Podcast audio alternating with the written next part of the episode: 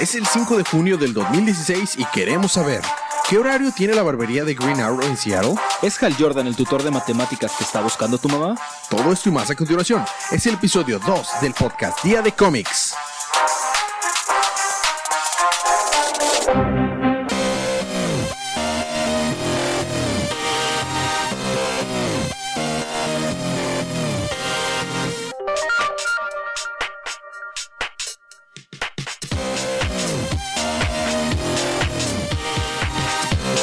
De vuelta al podcast Día de Cómics. Yo soy su anfitrión Elías y estoy acompañado como cada semana de mi coanfitrión Federico Hernández.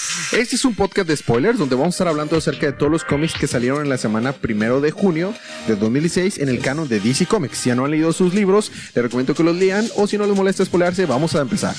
Eh, sin más por momento, vamos a empezar con los cómics de esta semana.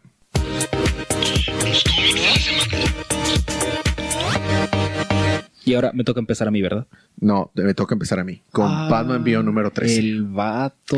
Así mero es. Bueno, vamos a empezar esta semana. eh, Batman Beyond número 13. eh, Rewire, no, Wire for Death, parte 2 de número 4. Parte 2 de 4. Anteriormente en Batman Beyond, Batman Timberlake estaba cayendo al fondo del agua después de enfrentarse a Rewire. Resulta que algo en su traje no estaba permitiéndolo activar las reservas de oxígeno y estaba en serios problemas. Bárbara desde la Baticueva tiene que mandar una señal para darle una descarga eléctrica a Tim y poderlo hacer reaccionar. Ya regresando a la Baticueva, Bárbara continúa contándole sobre cómo eh, la desaparición de él mismo en el pasado afectó tanto a Bruce y a todos los demás.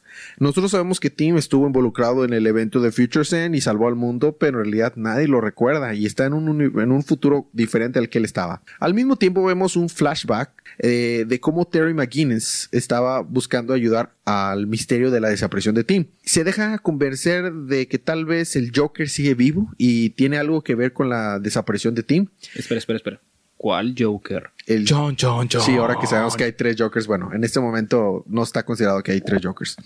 Nos damos cuenta que eso no es así, simplemente era el grupo de Jokers que estaba tendiéndole una trampa. Esta misma historia sirve como un paralelo a lo que Tim, ahora como Batman Beyond, está pasando tratando de atrapar a Rewire. Lo que nos enteramos es que Rewire no es David Dusk, el que normalmente era Rewire, pero alguien más que, además de los poderes normales que tiene, ahora demuestra tener aún más poderes y se comporta de una manera diferente. Pues parece poder tener una conexión como que Psych Link con el traje de Batman Beyond, What? por lo que le obedece a él más, a Rewire obedece más el, al traje que al mismo Tim. Órale. Igual vence a Tim en esta pelea que tienen, lo deja inconsciente y cuando despierta Tim ya no está. Y así que pues, regresa a la baticueva. Vemos que Rewire está muy debilitado por su pelea con Batman Beyond y vemos que alguien misterioso le dice que todo va a estar bien, pero tiene que ir a matar a Batman. Rewire se Como quita el casco y vemos que no es otro que Terry McGuinness. John, John, John. Oh, así es, el nuevo Rewire es Terry McGuinness y por eso el, ba- el traje Sí, no, estaba por eso el costaba traje mucho le hace más, más caso, todo hace obviamente. sentido. Y pues ahí termina el número, el próximo número se llama Terry Rewire. John, John. Interesante. Oye, eso se ve muy, suena muy interesante. Sí, eso es bastante interesante. Eso fue Batman Beyond número 13. Eh, continúas tú con la super serie Bloodlines. Uh, Número 3. Bloodlines. ¿Qué pasó en Bloodlines? Ah, que no pasó en Bloodlines, debo decir. Empezamos eh, viendo la historia de esta persona que llega diciendo se está acabando el mundo del issue número anterior. Y esta persona aparentemente se llama Duncan. Y él ya tenía una conciencia de que estas personas estaban mutando por alguna razón. Y resulta ser que su hija y su, o su hijo, no especifican muy bien, y su esposa estaban mutando de esta manera. Y él hizo lo que cualquier padre consciente haría. Los mató con una escopeta. Ah, pensé que iba a decir los mató. Eh, entonces está contando esto a Blake, el policía, y le ve y dice, oye, un momento, tú tienes esa marquita. Eso quiere decir que tú eres uno de ellos. Y le empieza a disparar así de la nada. Pa, pa, pa, bueno, no, perdón. Buda, Buda, Buda, Buda, Buda, Buda, Buda. Así aparece el, el caption. Eh, eh, Blake no es idiota, entonces se sale corriendo. Se aseguro que no es idiota. No puedo asegurarlo del todo, la verdad, pero no es tan idiota y sale corriendo. Ah, bueno. ¿Y a dónde va? Pues claro, con Hailey. Y le dice, oye, este, no sé qué me está pasando, pero tengo miedo. No, no, no te me acerques, dice Hailey. Te puedo como que lastimar un poquito. No creo que sea un problema, ya se cuentan de sus poderes mutuamente y dicen, oh, mira, somos casi iguales. También estamos viendo cómo está en la secundaria y resulta que uno de los amigos del chico paralítico, por alguna razón no puede recordar su nombre, eh, tiene la habilidad para hacerse invisible. ¿Y qué hace con esa habilidad? Me pregunto yo. Se la pasa en el casillero de las chicas. Claro, como todo buen pervertido de la secundaria. Claro. Se enteran también de esta chica negrita que se hace electricidad. Entonces se juntan todos para ir a ver, a checarse a ver qué, está pasando. Y el papá del chico invisible trabaja en el hospital. Entonces roba su tarjeta para poder hacer un MRI a, a este chico paralítico. Es lo más eh, sensato que puedes hacer poner a un chico que se convierte en Hulk prácticamente en una máquina encerrado y te pones a gritar, oh Dios, oh Dios. Obviamente se asusta, rompe la máquina, pero pueden ver que hay unas... Eh, las cosas esas que les están afectando son como pequeños extraterrestres que están afectando su organismo y es por eso que están mutando de esta manera. Ok. También pasamos como el dependiente del supermercado se empieza a transformar bien raro y quiere atacar a, una chica y sale Duncan y va y cabeza. ¡Ping! Un pink ahí. El número termina donde está este monstruo porque estaba haciendo como con tentáculos raro a la Swamp Thing. Ok. Termina donde está en la morgue, asimila varios cuerpos y se va caminando con muchos cuerpos pegados a él. Esta serie debería estar en vértigo, la verdad. Estaría, estaría bien en vértigo por lo fuerte que está, pero si te pones a pensar que tal vez lo pudieran meter en continuidad, estaría interesante. Eso estaría más interesante todavía. Bueno, entonces ahí termina Bloodlines número 3. Ahí termina Bloodlines número 3. Me eh, toca entonces a mí continuar con Doctor Fate número 13. El eslogan de esta serie, todo el mundo lo sabe. Él es tu doctor. Él es tu destino. no te rías tanto, Fede. 10 episodios y sigue sin dar risa. Eh, nos hablamos, nos hablamos, nos habíamos quedado que Nelson Kent, o sea, el tío de Khaled, de Khalid, había llegado buscándolo. Y no solo eso, aparte el pasado Doctor Fate. Sí, en realidad era el Doctor Fate de la continuidad anterior. Están hablando sobre, están arriba de una estructura de un edificio en construcción y están hablando y nos enteramos que, el, que primero que Kent tiene un vínculo tan cercano con Abu que no necesita el casco para transformarse en el Doctor Fate. Entonces, él es el que vimos en, en, DC Universe Rebirth. En este momento, o sea, esto está pasando al mismo tiempo. El vato puede eh, volverse Doctor Fate sin la necesidad de estar en contacto con el casco, ni siquiera estar cerca. Ese vato es un intenso. Es un intenso en realidad. Eh, bueno, y se transforma el Doctor Fate en este momento, versión de la continuidad anterior. Kent le explica que sintió un llamado según él no es importante quién lo llama, digo, yo creo que va a ser importante, pero no nos dicen. Pero lo llevó esto a regresar a la torre de Salem, la torre de, la guarida secreta del Dr. Fate, y vio que una oscuridad estaba escabulléndose entre esos rumbos y una luz que podía oponerse. Y esa luz, pues, estaba refiriendo a Khalid. Khalid le explica que apenas va medio agarrándole la onda a cómo usar la magia del casco y que él le empieza a ayudar y le empieza a dar un poco más de confianza en sí mismo y en eso un incendio estalla a lo lejos, en lo que parece ser como que una planta nuclear, así que pues es peligroso. Así que ambos Doctor Fates van para allá al rescate. Khalid hace la observación. doctores, y los dos son tus, doctores, ellos son tus vecinos. Khalid hace la observación de que aún que aunque él creía que estaba agarrando la onda de cómo volar y cómo controlar sus poderes, al lado de su tío es apenas un principiante novato. Esto los lleva a un museo, después de estar tratando de rescatar el incendio, los lleva a un museo donde se encuentra un chanco, que es como que la encarnación del dios Afret. Está quemando una maqueta de la ciudad. Khalid logra detenerlo y encerrarlo en lo que es como un tipo globo terráqueo. En eso llega Kent y le dice que él tiene un lugar especial donde los puede guardar, o sea, y encerrarlo en la Torre Salem. Y se va, Y Khalid se queda medio feliz pensando, si podría pedirle lecciones a su tío de cómo usar el casco. Ya ves que no le ha ido muy bien con los mentores y de que al parecer Khalid al fin va a tener un buen mentor. Y pues ahí nos quedamos. El próximo número, Un hoyo en la realidad. No ha, no ha terminado Doctor Fate. Estoy tan feliz. Continúa. Tenía el miedo que terminara Doctor Fate y no. Qué chido. Bueno. Una pregunta antes de terminar con el número de Doctor Fate. Déjame adivinar.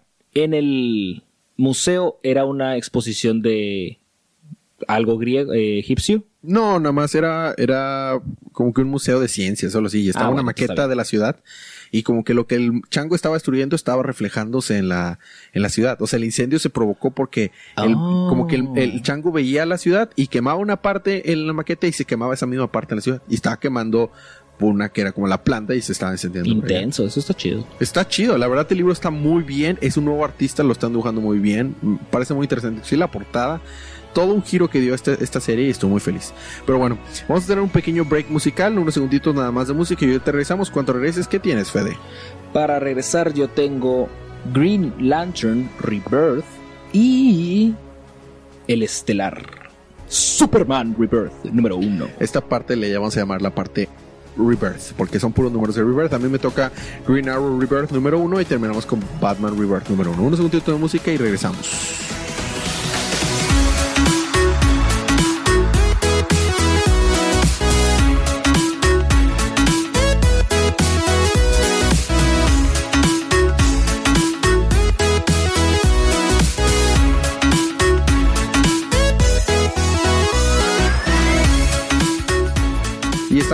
Estamos de regreso, eh, estamos de regreso con Sí, su no, podcast regreso. Día de Cómics.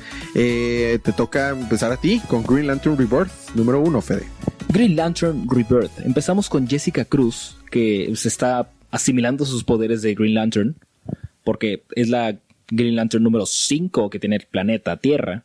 No solamente el sector 2814, Sí, solo la Tierra. solo la Tierra. No sé qué. Activos el día de hoy, porque si te pones a pensar, hubo Green Lanterns antes de estos cuates, que eran de la Tierra también. Sí, no, pero ahorita activos hay 5 en un solo planeta. Ni siquiera el sector, un solo planeta. Así es, como que hay otros sectores de que son miles de planetas y un solo cuate ahí. Como debería ser. Ajá. Entonces también vemos a Simon Bass. Ajá, le tiene Simon Bass. Que también está sobrellevando porque pues lleva tres semanas de ser Green Lantern y pues están ¿En serio han pasado tres semanas desde que obtuvo el anillo en ese libro? dos semanas, ¿Neta? dos tres semanas. O sea, todo eh, Trinity War, eh, Forever Evil, Future Sense, todo pasó en dos semanas. No sé si hayan sido dos semanas literales o puede que hayan estado dramatizando. Yo creo que están dramatizando porque han pasado, no, no pueden ser, han pasado meses, no, no, mínimo meses, si no es que años. Ok, continúo. Entonces están sobrellevando cómo es que los dos son los newbies, los rookies, y escuchan un llamado en el anillo. Simon Bass, uh, Green Lantern de la se- del, sector 2814. Se te solicita de que ven, ya. Noah. No, en la Tierra. Ah, ok. y Je- Jessica Cruz, Green Lantern del, del sector 2814. Esto no es un error. No estaban juntos, su recalcar. anillo de poder no está en problemas, no trata de arreglar su sintonización. Llegan a donde les están llamando y adivina quién había, quién estaba llegando a la Tierra. Hal Jordan. Un Manhunter. Ah, Y dice, no man, Man escapes the Manhunters. Eh, están tratando, están peleándose entre ellos dos para ver quién se va a pelear al Manhunter. Y lo sale Hal Jordan, desactiva el Manhunter, que era aparentemente el Manhunter de la acces- de la- del sector 2814. ujú, Les estaba poniendo un simulacro y fallaron miserablemente. Ah, después de eso, para que trabajen en equipo los dos, lo que hace es lo siguiente: toma sus dos baterías y las fusiona en una sola. Ok. Entonces, no solo no solamente ahora tienen una sola batería entre los dos, para poder recargar el anillo tienen que estar los dos juntos. Pero en ese, en eso Hal Jordan les dice, tienen que trabajar juntos, ahí los dejo, me voy a pelear con Sinestro, bye. Está siendo narrado por un personaje en las, en las sombras y luego al final, chon chon, descubrimos quién es ese personaje en las Sinestro. sombras. Atrocitus. Oh, de los Red Lanterns. Van a entrar los Red Lanterns en este juego. Entonces se va a poner interesante porque el mismo Hal Jordan dice, no sé cuál es el plan de los anillos para que haya cinco Green Lanterns en este... Sí, siempre han dicho por qué hay tantos Green Lanterns en la Tierra. Entonces se va a poner interesante. ok. Y no solo eso, cuando está, llega Jessica Cruz le dice Simon, ¿y tú quién eres? ¿Quién se murió? Se murió Guy, ¿verdad? Dime que se murió Guy Gardner. y lo dice. No, sigue vivo. Dice Jessica, ¿quién es Guy Gardner? Y Green y le dice el anillo, Green Lantern de la versi- del sector 2814. Oye, creí que yo era el sector del el Green Lantern del sector 2814. Sí, también. También. Y Hal Jordan. y John Stewart. y en algún momento Alan Scott. ok. Bueno, entonces eso fue Green Lantern Re- Rebirth, Rebirth número número, uno. Así me es. toca a mí, continuando verde, eh, me toca a mí Green Arrow Rebirth número uno. Oliver está saliendo de un restaurante por una cita que no terminó bien y se topa con Qué un raro. niño y su madre que piden limosna. Oliver pues le da 100 dólares. Mientras el niño y su madre caminan, vemos que algo le llama, se lleva a la mamá por el drenaje, dejando al niño tratando de ir tras de ella. ¿Era un payaso? Mm, casi, casi. Más tarde vemos que Green Arrow ve a una persona con capucha llevar a- al niño de la mano y sale a detenerlos. Resulta que la persona abajo de la capucha no es otra que Black Canary. Ella le explica lo que pasó con la madre del niño y Oliver decide llevarlos a su departamento para que el niño pueda pues, lavarse y curarse sus heridas. En ese momento vemos que Oliver está cansado de que le digan señor barba, porque cada rato le decían señor barba. Así que se rasura y se deja su clásica barba de candado, Y... su goatee. Eh, después de esto, Green Arrow y Black Canary tienen una aventura en la selva, entre comillas, en Seattle. Es una comunidad de refugiados a las afueras de la ciudad, pero está así entre muchos árboles y parece una selva. Esto con el fin de descubrir qué pasó con la madre del niño. Esto los lleva a descubrir que hay un grupo que se que trafica con personas de la calle. El, el- el autor de- del libro lo llama como que los búhos, o sea, la corte de los búhos, pero para Green Arrow. Y tienen a la madre del niño en una subasta, así como a larga distancia, con tu clásica escena de pantallas en toda la pared con la cara de malos, donde hasta hay alguno de la corte de los búhos involucrado en todo esto. ¿En serio? Así es. Después de salvar a la madre del niño y, y destruir el lugar, Green Arrow y Black Canary prometen destruir esa organización y traerla abajo. Ya de regreso a la ciudad, Oliver y, y Dinah al fin se presentan formalmente. Jeje, el Oliver uno al otro se dan cuenta que tienen más en común de lo que creían. Y el número termina con ellos muy, muy de cerca, casi para darse un beso. Y Black Canary diciendo, al fin. Y con la nota abajo de, esto es el comienzo. Entonces está padre. Una cosa que habían criticado mucho en DC eh, New 52 es que Oliver Queen y Dana Lance en realidad no se conocían, no tenían nada. O sea, y una de las cosas que decía de que habían quitado amor en los 10 años, pues es una de las relaciones fuertes que habían quitado era esta. Pero eso fue Green, Arrow eh, Rebirth número uno. Vamos a continuar contigo con Superman Rebirth número uno. Iba a leer este libro y me dijiste que no lo leyera. Vamos a ver qué tal. No, la verdad es que no. Tengo que haberte contado este libro. Lo- Ok. Es excepcional. Empezamos con Superman Barbón. No importa sea, cuánto tiempo pase, va a ser para mí siempre Superman de la Barbón. continuidad anterior. Ajá. Y está flotando sobre el monumento que le hicieron a, a este Superman, a. Superman que murió. Al que conocen en realidad. Nada más es una S en el, en el piso y, ahí- y ahí abajo están sus, sus restos. Porque aparentemente el vato se hizo cenizas. Sí, sí, sí, recordamos Superman 52. Ujú. Está pensando, "Hmm, no te preocupes. Digo, van a poner una estatua, lue- una estatua luego, pero no te preocupes. Una estatua más que vas a romper cuando renazcas. O sea, Superman Barbón, ¿estás seguro de que va a renacer? Claro, dice, "Ah, yo he pasado por eso tantas veces. Brainiac, Doomsday, been there, done that. Claro. Entonces, escuché de que, hmm, ¿qué es eso que captan mis super oídos que están moviéndose en este momento? Y va y está alguien tratando de irrumpir en la, pues en la lápida para tratar de sacar los restos de Superman. Superman Barbón está entre las sombras y dice, ¿te puedo ayudar con algo? Se voltea y es Lana y ve nada más la S de Superman y dice, oh, Superman Clark, aquí estás. Lana Lang, eh, eh, Electrical Engineer Extraordinaire. Electrical Engineer Extraordinaire. Se acerca, abraza a, a Superman y todo, bueno, Superman Ujú. y luego dice, "Ah, señorita Lang, ¿puede de que darme espacio? Y luego está... Lo que pasa es que dice Lana, oh, oh, oh, oh, perdón, es que vi la S y pues me dejé llevar. ¿Cómo puedes esperar que no me deje llevar? Digo, te, te vistes como él, hablas como él. Eres él prácticamente. De hecho, es él. Es él. Y le dice, di, mira, no te preocupes. Yo estoy seguro que este Superman va a sobrevivir. O sea, va a salir de esta. Aunque técnicamente no salió de esa. Y empieza a contar. Es un splash de... Hay como tres splash seguidos de dos hojas completas. De cómo Superman está peleando con Doomsday. Se ve excepcional, se ve genial Tiene buena arte. muy bueno. Y le va contando cómo es que Doomsday, técnicamente, no técnicamente, cómo, que- cómo es que Doomsday lo mató, cómo es que renació. Y le dice, podría yo revivir a este Superman, pero no tengo los artefactos porque no sé dónde está su fortaleza de la soledad, porque yo lo dejé solo. Y le dice Lana, pero yo sí sé, llévame. Llevan los restos de Superman, entran en la fortaleza de la soledad y Superman Barbón ve cómo es que tiene el monumento a sus papás y el monumento a sus papás de la Tierra. Y él está pensando, wow, él le hizo homenaje a los dos, ¿cómo es que nunca se me ocurrió? Y no sé qué. Ajá. Y Qué padre. le dice a los maquinitas que están por ahí, oye, ¿dónde está la máquina regenerativa de Superman? Porque todas las fortalezas de la soledad tienen una máquina regenerativa de Superman. Y le dice, no, no tenemos ninguna. Entonces Superman Barbón dice, ¿changos? ¿Y ahora qué? Ajá. Porque a todo esto, Lana está buscando los restos de Superman para llevarlos a enterrar a donde él- ellos habían acordado, a llevarlos a enterrar a su, con sus papás de la Tierra. Superman Barbón le dice, bueno, no lo puedo revivir, parece ser que sí se va a quedar muerto. Pues déjame honora- honrar su- sus últimos deseos y pues llevarlo a enterrar con sus papás. Ah, Después de eso vemos cómo es que regresa a la fortaleza de la soledad y él le hace un homenaje junto con los papás de la, con Jonathan y Marta, ajá. con Superman, cargando así el, el mundo igual que, que claro. los otros.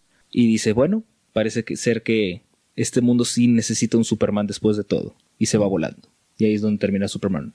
Muy bien. Número uno. Aún así existe la posibilidad de que regrese, pero va a estar bien Va a estar bien difícil, pero tengo esperanzas. Yo también tengo esperanzas, porque a mí no me molesta tener dos Superman. Para nada. Screw it. A mí me, a mí, o sea, estaría genial. Tomando en cuenta que hay un chino, Así, o sea, tenemos cinco Greenlanders. ¿Qué tiene de malo tener solo dos Supermans? O sea, técnicamente tres. Si revive este. Sí, pero bueno, ok. El chino no cuenta. ok, Tommy, vamos a terminar el episodio con Batman Rebirth número uno. Duke llega a la mansión Wayne por una oferta que había recibido de Bruce. Pues resulta que él planea traerlo a la Batifamilia, pero no como otro Robin, pero como algo nuevo, diferente. Y de hecho le presenta un traje que tiene amarillo, raro, diferente. Se ve muy chido. Como un... ¿Cuál es el pájaro que tiene el pecho azul? No tengo idea. Bueno, ese. Batman, después de tener un enfrentamiento con Calendar Man, pues tiene un dispositivo que puede cambiar las estaciones del año a su voluntad. O sea, a la hora que quiera, él puede hacer que sea invierno, primavera, lo que sea. Como Monterrey. O sea, como un día normal en Monterrey. Tal vez Calendar Man vive en Monterrey actualmente. Eso explicaría tantas De cosas. hecho, es muy factible. Eso explicaría por qué está lloviendo y luego de repente está el sol y luego de repente está nevando y luego de repente está el viento.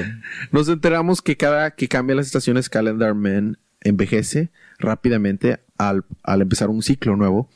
Y cuando terminan las cuatro estaciones, renace otra vez, pero esta vez más fuerte y mejor, porque conserva las Pues. mismas eh, conocimientos y habilidades y todo, memorias del anterior, pero regenerado y más fuerte y con menos debilidades. Como Batman.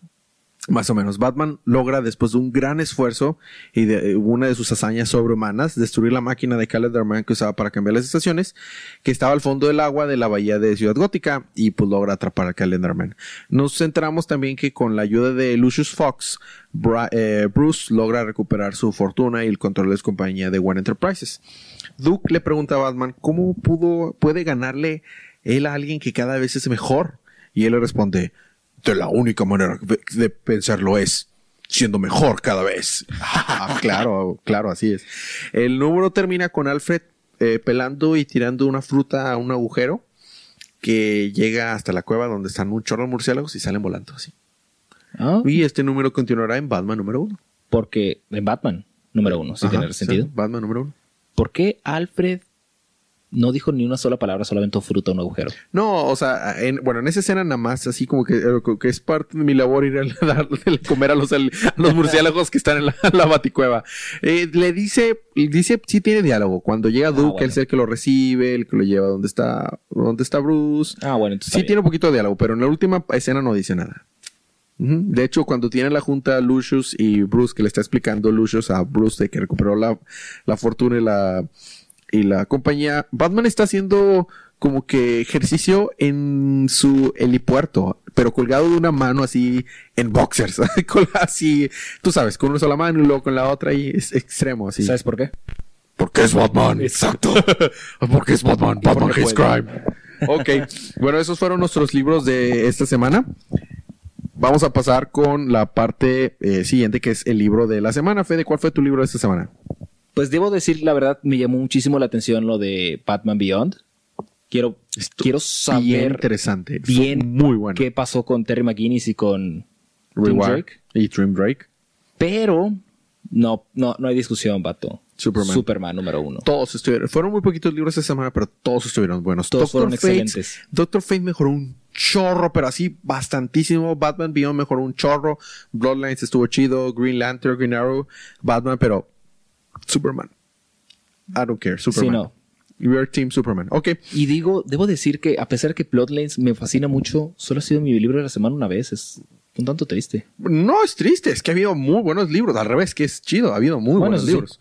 Ok, bueno, eh, la recomendación como cada semana es compren estos libros. Si no compramos estos libros, los dejan de hacer. Si no, eh, votamos con nuestra cartera. Lo que nosotros que, ah, compramos es lo que siguen publicando. No tiene que ser estos en específico, pero lo que les guste, los que llamen la atención. Eh, si no, no hay nadie más que culpar que nosotros mismos. Continuamos Excepto Harley con... Quinn. Excepto Harley Quinn. Eh, seguimos con eh, información de contacto. Nuestro correo es día de cómics arroba gmail.com y en Nos cualquier red social. en Facebook, En cualquier Twitter, red social como, Día de Cómics. Ok. Y te seguimos preguntas, comentarios y anuncios. Eh, los anuncios es de que las preguntas primero. Tenemos una pregunta eh, que nos llega de, de Mauro. Nos está ¿Otra prohibiendo. Nos han llegado otras preguntas, pero esta pregunta es un poco extensa, así que le dije, bueno, este me lo vamos a contestar al aire. Al aire, entre comillas, porque esto no está en vivo.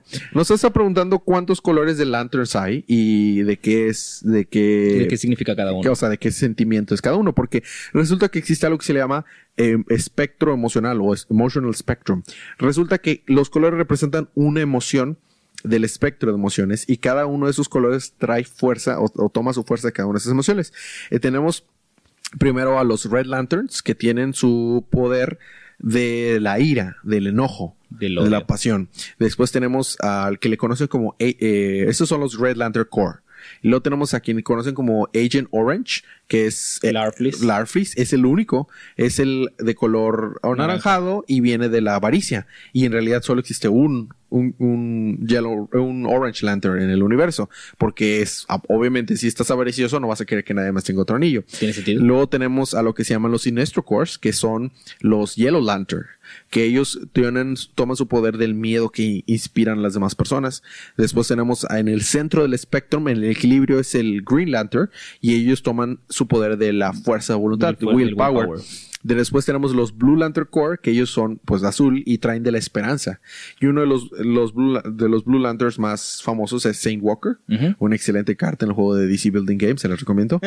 tenemos a los Indigo Tribe. La- los Indigo Tribe son eh, ellos toman su fuerza de la compasión y fueron creados por este el que le dio su anillo a Hal Jordan, este Avin Sur.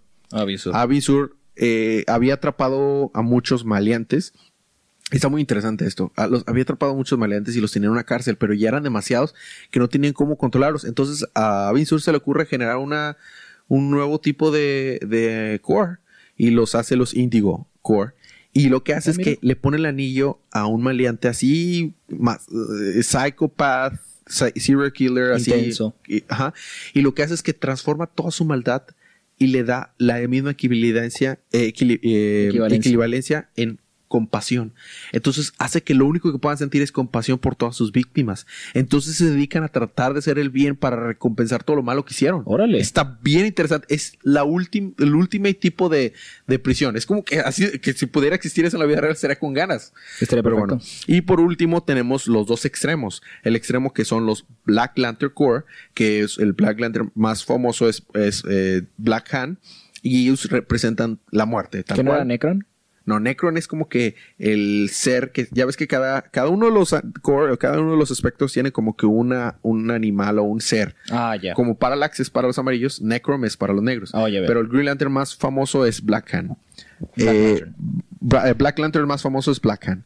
Y luego tenemos los White Lanterns. Y el White Lantern más famoso es Kyle, Kyle, Kyle. Y ese representa la vida. De hecho, Kyle Rayner por mucho tiemp- tiempo tuvo la Life Equation, lo opuesto a la Anti-Life Equation. Tiene sentido. Y esos son todos los Lanterns. Hay increíbles cosas e historias atrás de esto. Si quieren saber un poco más, les recomendamos eh, eh, la serie In Brightest Day, la serie, la continuación In, Bright, In Blackest Night, la serie Godhead y cualquier, cualquier que Rebirth y cualquier cosa que quieran leer de Jeff Jones, ahí está todo esto. Inclusive las, la serie animada de Green Lantern.